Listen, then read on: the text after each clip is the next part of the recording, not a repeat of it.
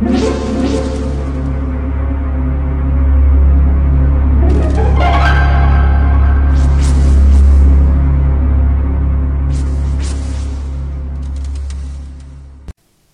家好，我是小依依，欢迎收听一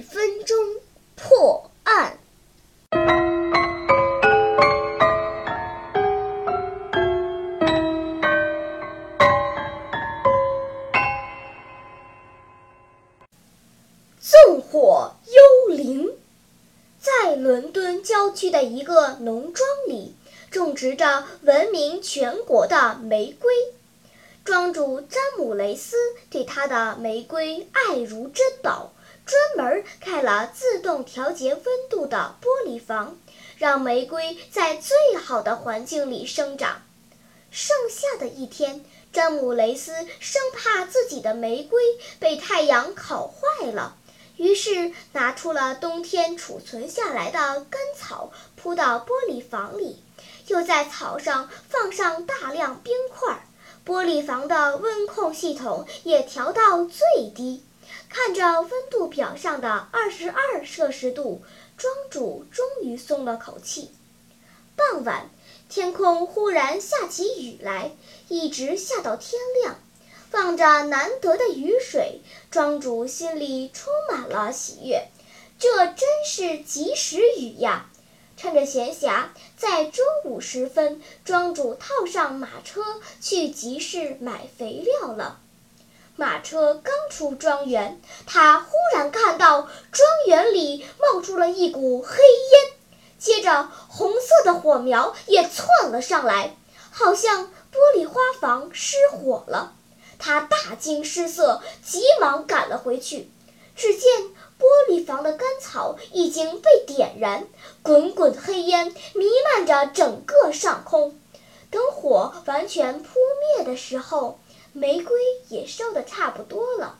詹姆雷斯见状大哭起来：“这是多么惨重的损失呀！”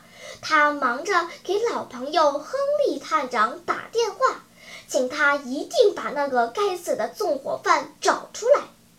探长立刻带领警察赶到现场，可奇怪的是，在现场只有詹姆雷斯和两个赶来救火的仆人的脚印，此外连个鞋印都找不到。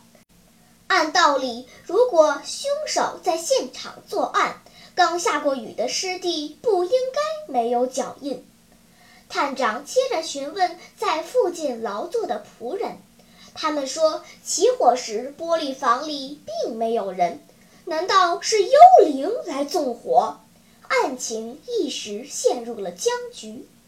探长摇摇头，围着玻璃花房绕了一圈。忽然，探长注意到玻璃房顶部有一圈圆形的凹槽。这些凹槽围绕着房顶边缘排列，非常整齐好看。这些是透水孔。詹姆雷斯见探长注意，便在一旁解释：“是用来让房顶积水流下来的。”探长沉思了一会儿，说道：“纵火犯找到了，并不是什么幽灵，而是这些圆形凹槽。”詹姆雷斯无论如何也想不通，自己耗费巨资修建的玻璃花房，怎么就成了害死玫瑰的凶手了呢？聪明的读者，你能告诉詹姆雷斯是怎么一回事吗？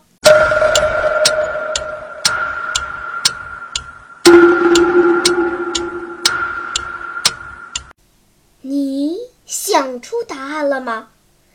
现在是拨开云雾探寻真相的时刻。原来，玻璃凹槽在盛满了水的时候，就变成了一面凸透镜。太阳光通过这些凸透镜聚集到干草上，才着的火。看来，詹姆雷斯不需要找什么幽灵凶手。而应该找为他设计玻璃花房的设计师好好谈一下。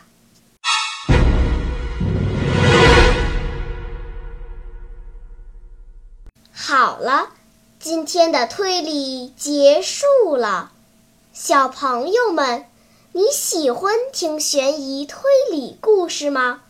如果喜欢，就请关注小依依讲故事吧，在喜马拉雅 FM 上，我将为你呈现更多谜一样的故事。